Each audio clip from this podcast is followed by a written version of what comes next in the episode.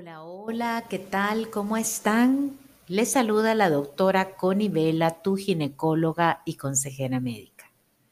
Hoy estamos una vez más en un nuevo episodio de podcast con respecto a temas importantes relacionados con la salud integral de la mujer. En esta oportunidad voy a hablar un poco acerca de la diferencia entre la citología líquida y la citología tradicional.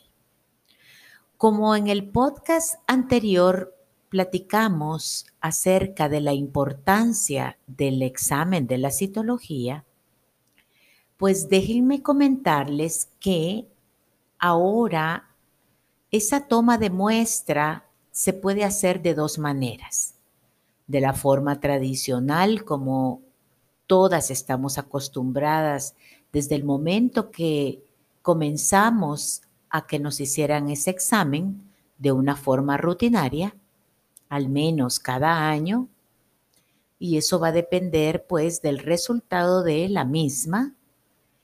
Y en la actualidad tenemos ahora otro tipo de citología que es la citología líquida.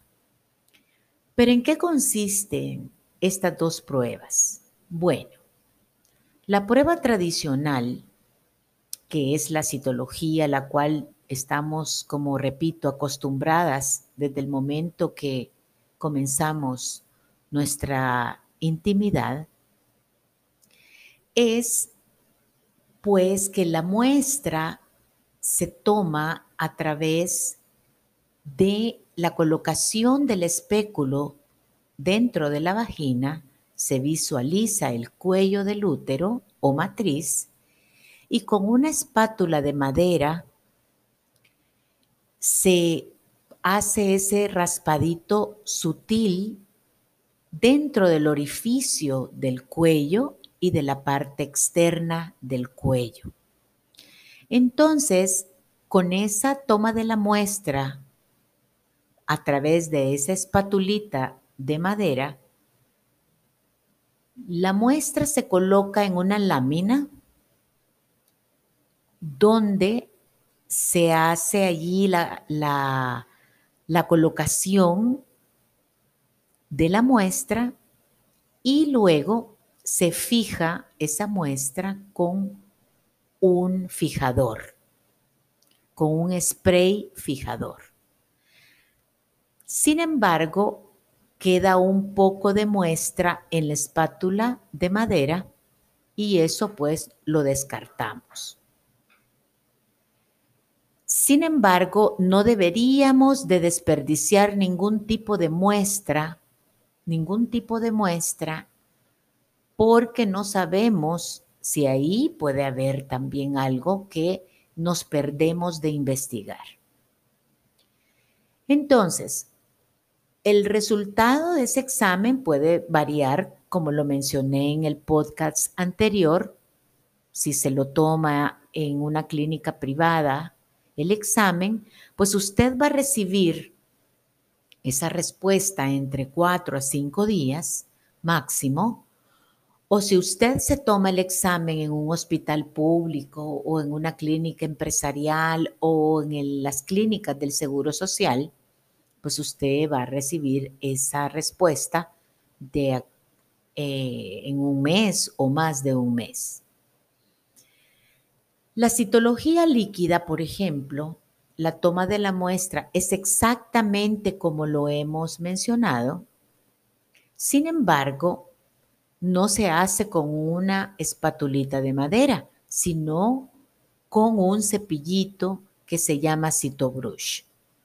Ese cepillito es muy importante porque hace un raspado sutil de igual forma y ese cepillo de su base se desprende con facilidad y ese cepillo entra en un líquido, en un frasco especial y ese líquido es un, un líquido conservante en el cual limpia toda la muestra y ahí no se desperdicia ninguna muestra a estudio.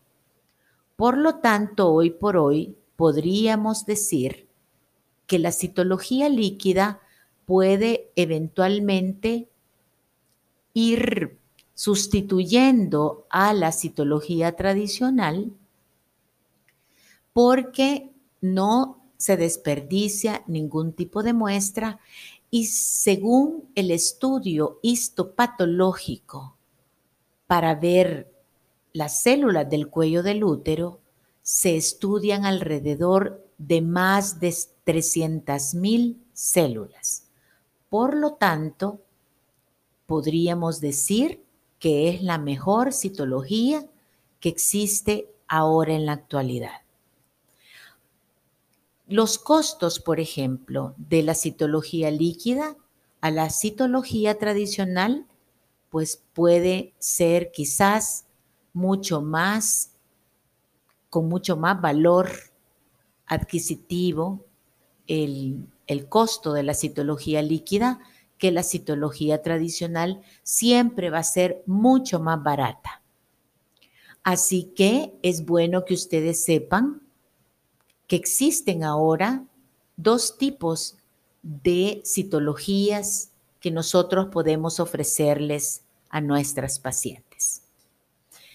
Bueno, espero que este podcast haya sido pues de su interés, esperando pues que ustedes siempre a su médico cuando vayan a consultar a su ginecólogo puedan preguntarle acerca de los dos tipos de citología que hay, para que también puedan recibir una mejor información o una información más amplia al respecto de este tema. Cualquier duda, estoy siempre a su disposición para poder aclarárselas. Nos vemos en el, próximo podcast y que Dios me las bendiga siempre. Hasta luego. Chao.